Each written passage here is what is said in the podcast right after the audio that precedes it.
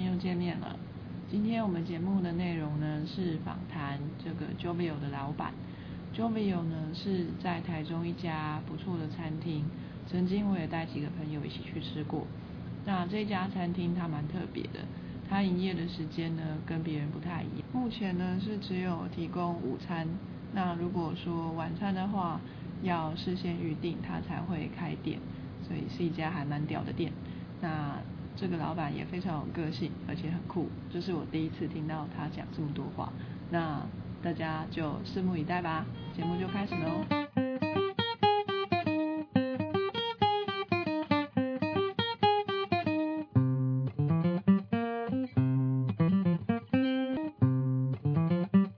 今天我们很高兴请到 Jovio 的老板，那要怎么称呼你？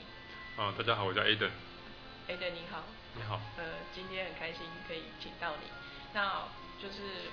节目呢，主要是希望给一些就是可能即将面临毕业的同学们一个建议，说就是未来要该如何去规划，跟跟他现在就是以目前有的这个基础来怎么样去对未来的发展这样子。那先请教一下你过去的学经历是？哦，其实我是那个啊，我念食品，那是嘉义农专食品加工科毕业，所以也是食品相关的。食品相关科技，可是其实当初在选这个科系的时候，其实是有一点的误打误撞。怎么说呢？因为其实本来是可以念高工，因为我本身对数学啊，对这些比较工业的东西比较没有兴趣，那就退而求其次念农业农业的学校。因为农校的话，其实啊要选科系啊，那怎么办？就想说念食品，原因是因为不管以后有没有发展这个行业。但至少可以确定一件事情，就是说每一个人活着都要吃，像至少这东西是一辈子都用得到的。绝对不会失业。所以失业不至于，但是至少你跟你的生活会有关系。那就毕业之后你就开始做餐厅嗯，毕业以后当当兵完之后，我就先到的是，我先到森美那边上班。嗯，我觉得其实那时候刚开始，那当然也去看看那种连锁通路的概念。那后来当然也到过，大概餐饮业大概陆陆续加起来大概十十几年，就一直都在餐饮业里面。餐饮服务业，对，但是不见得是在厨房，有的都是行政管理的工作，都是研发的工作这样。那你从一开始就是就是当别人的雇员啊，到后来可能就自己开店，这样子走过来啊，有没有什么遇到困难的地方啊，或者是？嗯，当然我想其实。创业的过程，它本来就是一个非常非常辛苦的。那大家，我想大家都有一些梦想，特别是很多人开这个一毕业就会想到说，或许我们可以这个开一个小家咖啡馆啊，很漂亮啊，每天在里面煮咖啡啊，对不对？很轻松的过日子。我想，呃，当然很多人也实现他们自己的梦想，可实际上它并不是这个样子的。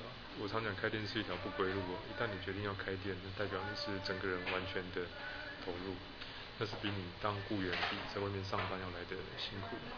那辛苦的压力来自不只是工作，而是不管是这个心里面上面的压力也好，生意上的压力也好，或者是一些研发的压力，你必须要靠你自己一个人，然后去经营。那其实他的这个那种孤独感是很强烈的，跟一般你在上班有伙伴的感觉是完全不一样。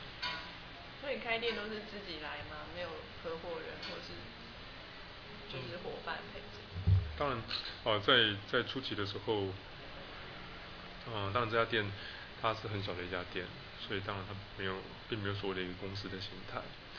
那在早期，当然我还是把它用在以前在工作的概念，就是说我们有一个所谓的一个计划书，也就是说在这家店还没有开之前，我们会有一个概念，这家店大概的方向是什么，大概需要多少资金，那大概它的营业目标，那它的主题，啊，我们希望给客人什么感觉？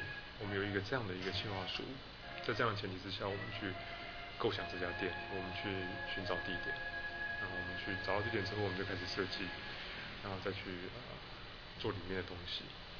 那当然，我觉得其实一个公司或者一个企业或者是一个餐厅，它要成功的关键，除了这个核心的这个营业的理念之外，最重要是人。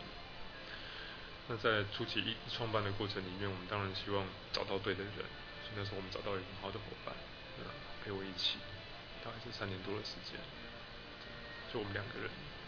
所以这是你创的第一家店吗？嗯，独自的话算。对，之前也有合伙开过对其他的生意，对。所以之前有一些开店的经验，嗯哼，才会写出比较完整的计划。一直是这样的工作嘛，对啊。那就是在你呃，比如说一直在当雇员的阶段，怎么样的动机会让你想要自己去创业？嗯，其实他有一个有一个想法，其实那时候有个想法。创业其实原来就是一直自己的一个想法了。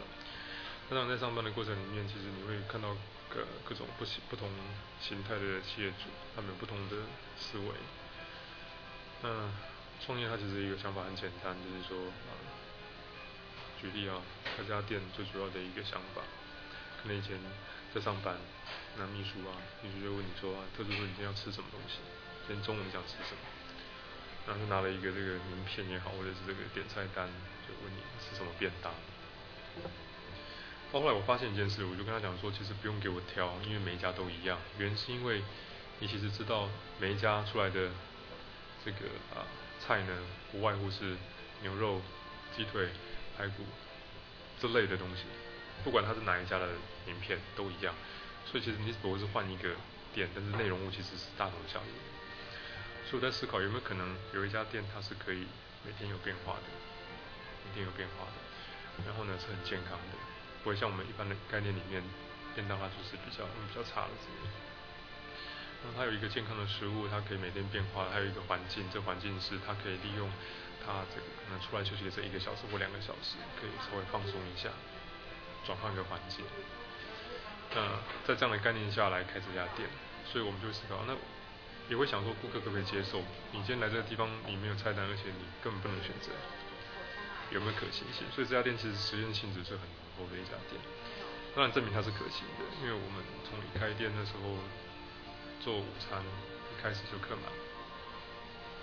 那我们也没有预期到会这样，所以啊，这个客人来，我觉得后来觉得后来就研究回来，就是说为什么可行？很简单，因为像我们大家每天晚上在家里吃饭。你总不可能回家问妈妈说：“妈妈，今天菜单给我看一下。”我要不可能嘛，一定是妈妈今天早上在菜市场，她看到什么菜是新鲜的，什么菜是经济的，那什么菜是营养健康的，买回来煮给我们吃嘛。也就代表说，我们其实从小到现在都习惯这样的方式。那啊，第一个，第二个是你有菜单的话，问题就出现什么问题呢？假设我今天没卖好的东西，我明天也会出现卖嘛，所以嘞，留着嘛。那我也要应付很大量的客人嘛，所以我的库存空间就很大，我的冰箱要很大，我必须要冰这些东西，随时可以，那就代表它基本上不会是新鲜的。就是用这几个概念来来看，就是哎，我都觉得他这样的一个模式，应该是可以被接受的。这样最早期，那当然最早期我们是只有做早餐，但我们觉得早餐其实它是一个，我常常讲它是一种对这个生活的看法。怎么说？啊，你今天早上吃早餐吗？有。你吃什么？吃玉米片。玉米片加牛奶。对。OK，算是比较健康的。你自己在家里面吃吗？对啊。所以大部分人早餐会是美又美，汉堡、三明治、奶茶、豆浆之类的，蛋饼啊、饭团。然后啊，如果你有时间像你这样会在家里吃，OK。有些人更多、更大部分的人是会去外面买，买了以后带去办公室吃，对不对？还有一些人呢是啊啊，可能他去买就在店里面吃。那我为什么说它是一种对生活的看法？如果你今天的早餐是吃的从容不迫的，可以在家里面自己泡个牛奶啊，温的，然后可能听着音乐，泡个玉米片，这样很舒服的、很从容不迫的这样吃，代表你今天的工作、你今天的生活也是有计划的，也是很从容不迫。如果你今天的早餐是很匆忙的，在上面买了两个饭团，然后冲进办公室一边工作一边吃，想必你今天的工作一定是没有计划的。所以我认为早餐它其实是一种对生活的看法，那它就是应该要这样子。所以我们的早餐里面我们有一个比较健康的果汁，然后水果，面包，当然是很好的面包，然后搭配一些呃副食肉啊或者是什么之类的，然后餐后的饮料。所以这是一种最对生活的看法。我觉得早餐。那午餐的部分，当然我希望大家可以出来外面吃饭。为什么？因为你你其实可以发现，就是说，如果今天假设我们这个在办公室，那你点便当，你就在办公室吃便当。从早上的九点上班到下午的六点钟，你都在办公室里面，你有没有可能走出来？不太可能，除了出来上厕所。也就你这一天都不会看到阳光。今天后面在下雨，你可能搞不好也不知道，很有可能是这个样子。那代表我，所以我说，我说午餐是一种啊，就是给自己一个这个呼吸新鲜空气的理由啊，正常的、正当的理由就是说我要去吃饭。没有人会说你不能去吃饭，这是休息时间。说我可以走出来走一走，我到一个很舒服的环境，听听好听的音乐，看看舒服的东西，然后吃比较健康的东西，啊，休喘口气，再回去。我觉得它是一个会比较恰当，就是说，他有客人告诉我说，呃，这个他觉得我们这边是天堂，然后呢，他吃完饭要回去，他跟我说我要回地狱去了。你了解我那个意思吗？嗯。至少我希望他是可以有这样的一个过程。对，那啊本来还有卖下午茶，那后来我们把下午茶拿掉，因为发现其实做不来。那后来因为个人的要求，我们才做晚餐。那当然做餐饮业啊，就是像你这个店应该基本上是一手包嘛，就是服务啊加上餐点都是自己做。那像一般人，比如说像我，如果想要开店的话，我可能就没有办法自己做。当然。我手艺不好，就是你之前有去学过做菜吗？嗯，其实做菜它是一种，做菜其实完全不难，对我来讲，但我想或许很多人会觉得很难。可是我觉得其实你只要去这个，很用心的去感觉很多东西，你就会做菜。那当然做菜更重要的是原料。你知道原物料是新鲜的，是比较健康的，其实不需要太多的 skill 就可以做出很好吃的东西。当然你必须，我觉得我更 care 的是想法，也就是说你想法是比技巧来的更重要。像你刚刚说，客人来到这边会觉得这边是天堂嘛？那可是你是一个在天堂工作的人，那你会对天堂厌倦吗？东山。其实做菜。东山在哪里？当然，这里面放的音乐是我喜欢的音乐。我一直觉得应该在一个，应该在你一个呃喜欢的环境下工作，你才有办法去思考很多的东西，或者你才会有一些创意。这这这这证明了很多的这个创意公司、广告公司，它的办公室都是很活泼的。比如说，其实你必须要在一个很。很，就让自己可以去发挥的地方，才有办法工作。看到的、听到的，或者你的伙伴，都非常非常重要。那当然，第一个是这个，那第二个是你，你刚刚讲在天堂，那也要看跟谁在天堂。跟你喜欢的人在天堂当然 OK 啊，跟你不喜欢的人在天堂，就觉得那不是天堂。好，那餐饮业其实它是一个非常有趣的一个行业。对我来讲，其实我都希望可以创造的是一个。让人很难忘的用餐的经验，不管它是什么，不管它是什么，不管是一个，可能是某一个食材，或者是我讲的某一个故事，或者是某一个某一个想法。所以我常常在在这个情人节，我会讲一些我对爱情的看法；在 Christmas 的时候，我会讲一些这个，分享一些对 Christmas 的看法。所以其实餐饮业，我觉得倒不是看你怎么去定义餐饮业，我觉得它只不过是一种我跟我啊，可以这样讲好了。我透过餐饮的手段，去达到跟你们沟通的目的，你了解我意思吗？所以它可以是任何的手段。有些人透过画画，有些人透过音乐，有些人透过表演。那只不过我是透过做菜，目的是沟通。那所以你对未来的规划是？就是我可能。因为喜欢做菜嘛，所以当然还好。但是现在工作也比较多，可是对我来讲，我觉得现在我我想要做的事情是比较呃，我现在做了几个工作都是跟文化比较关系的东西。客家文化也好，或者是一些历史建筑。那我觉得呃，可以讲文化但是，也是透过餐饮的方式去推广一些概念。所以大概原则上跟餐饮大概是大概是离不开，只不过可能不会是很很清楚的，他就是在产业，或许他是透过一些别的方式。第一个，那第二个可能搞不好也有想过啊，这个，去老了以后可以有一家有个地方，那地方是这个。比这边舒服一点的地方，然后呢，来的客人都是朋友，那这个朋友进来吃饭，其实跟现在有点像了啦，但是来吃饭呢，还是没有菜单，就是反正随便我煮了，就是你要来就好像到朋友家里面吃饭一样，打个电话，我们今天要过去，OK，就吃饭。大概我想这样，然后或许有一些地方可以住，有点像是。国外现在其实这个东西还蛮流行的，还蛮多的，在日本非常常见，就是一些厨师退休以后，他们自己开了一间小间的民宿。但民宿不是重重点是那个那个厨师他自己可能种了一些菜啊什么的，然后就在那边生活。嗯，我想说会不会未来的工作啊展望之类，我想其实你应该或许问我就是你未来的生活方式会是什么？我也不晓得，我是觉得或许。跟餐饮应该是离不开，只是说它未必是直接的。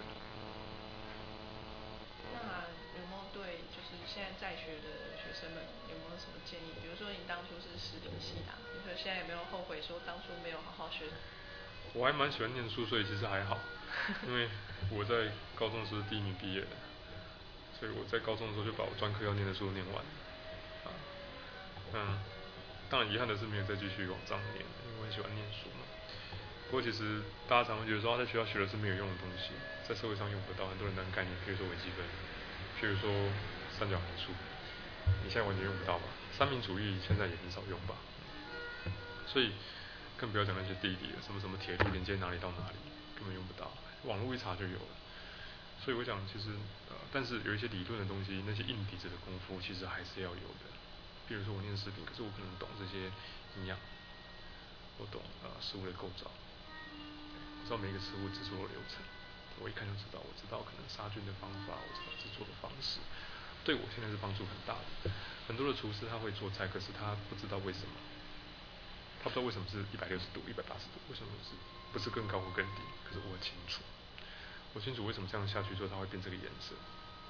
啊，我很清楚，因为蛋白质什么样的关系，所以说它变成这个颜色，可他们不知道。所以对我来讲，我的运用程度会更高，因为我估计它会这样。因为是什么什么，所以有一个理论基础在后面支撑，所以当然要认真，特别是硬底子的东西。对。所以同学要认真念书。对，当然，对。将来一定用得到。嗯。好，那不晓得您工作这么忙，还有没有什么机会可以出去玩啊？其实没有了，最近这几年都没有。那但是国内倒是有。嗯。啊，最近这几年在国内还比较，以前我从来不曾在国内玩过。所谓玩过就是阿里山我没有去过啦，举例这样子，那像什么合欢山那我也没有去过，阳明山之前也都不曾去过的，就是其实大概都是往国外走。不过最近这几年开了店以后，这三年我大概都在国内，所以国内还跑蛮多地方，但是当然也不代表说国内就比国外差啦，也不见得，只是说或许，嗯，得到的刺激不太一样，啊，想法不太一样。那会现在坐在国内的关系，也会比较用一些我们自己国内的一些食材来做事情。这样，所以当然有机会还是想再出去嘛，但是不能出去也 OK，至少在国内我也可以。像我九月份就有一个礼拜时间全部在北部，住了很多的民宿，吃了很多的餐厅，看了很多的店，也很好啊。或者是两年前我们去我们去乌来，住很好的这个。饭店，吃很好的餐，去台北，对，我们都会到处去看，然后去住也好，去吃也好，去看看。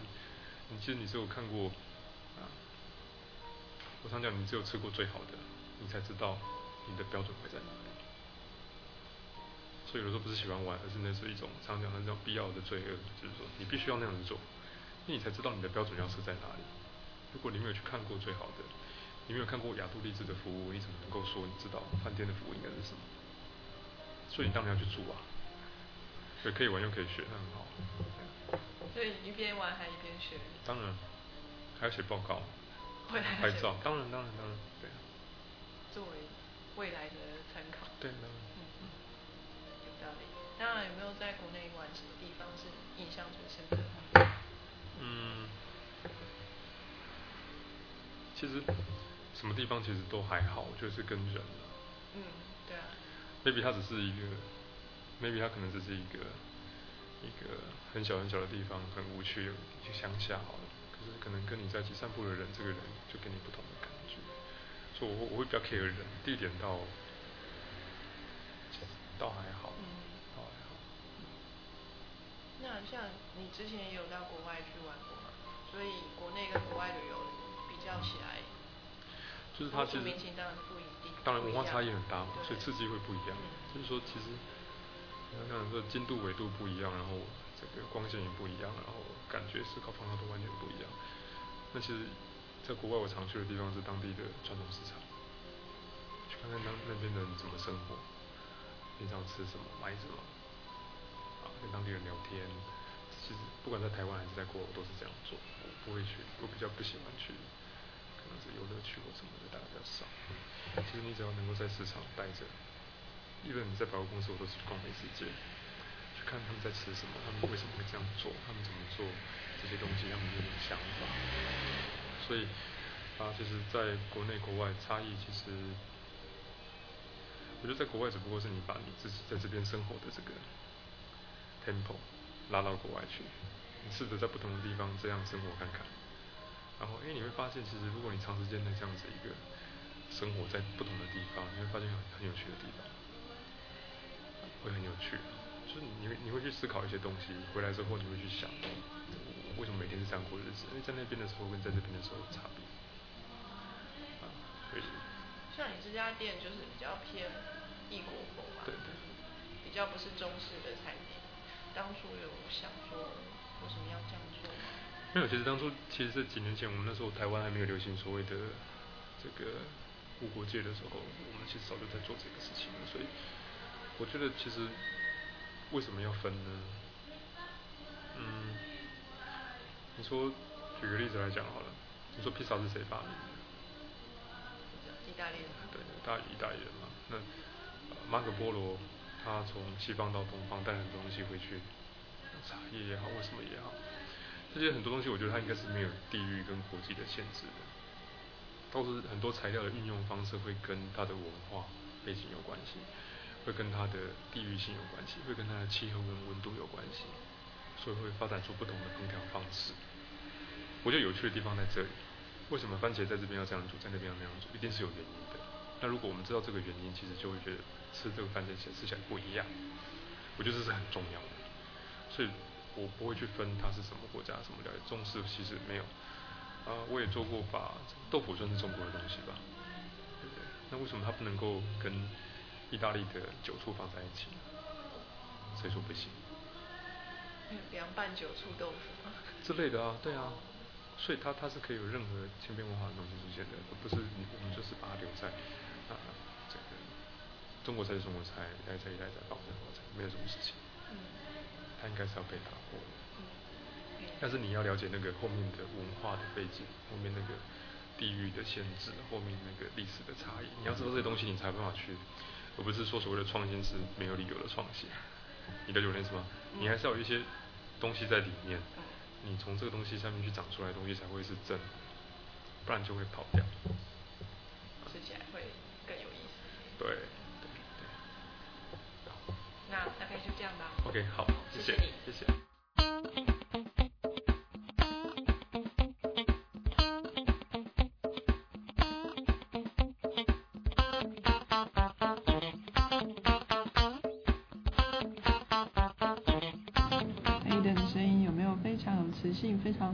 主持广播节目呢？我想如果。他来主持广播节目的话，我的节目大概就会被打死吧。呃，他的经验呢，其实一直都是围绕在餐饮业里面，算是一个很专业的专业人。就算他出去旅游呢，他也是眼睛里头看到的，呃，脑袋里面想到的都是跟餐饮有关系的东西。所以这是让我蛮佩服的一个地方，也是我一直也都办不到的事情吧。因为我总是做的这件事情，想着别件事情，一直没有办法很专心的去从事一样工作，所以咯，努力是有成果的。大家呢也要向老板看齐啊，这是见贤思齐焉啊，对不对？所以还是努力把现在分内的工作做好，那未来的事情自然而然就会很顺的啦。那今天的节目就到这样子喽，谢谢大家的收听，期待下一次跟大家相会啊，拜拜。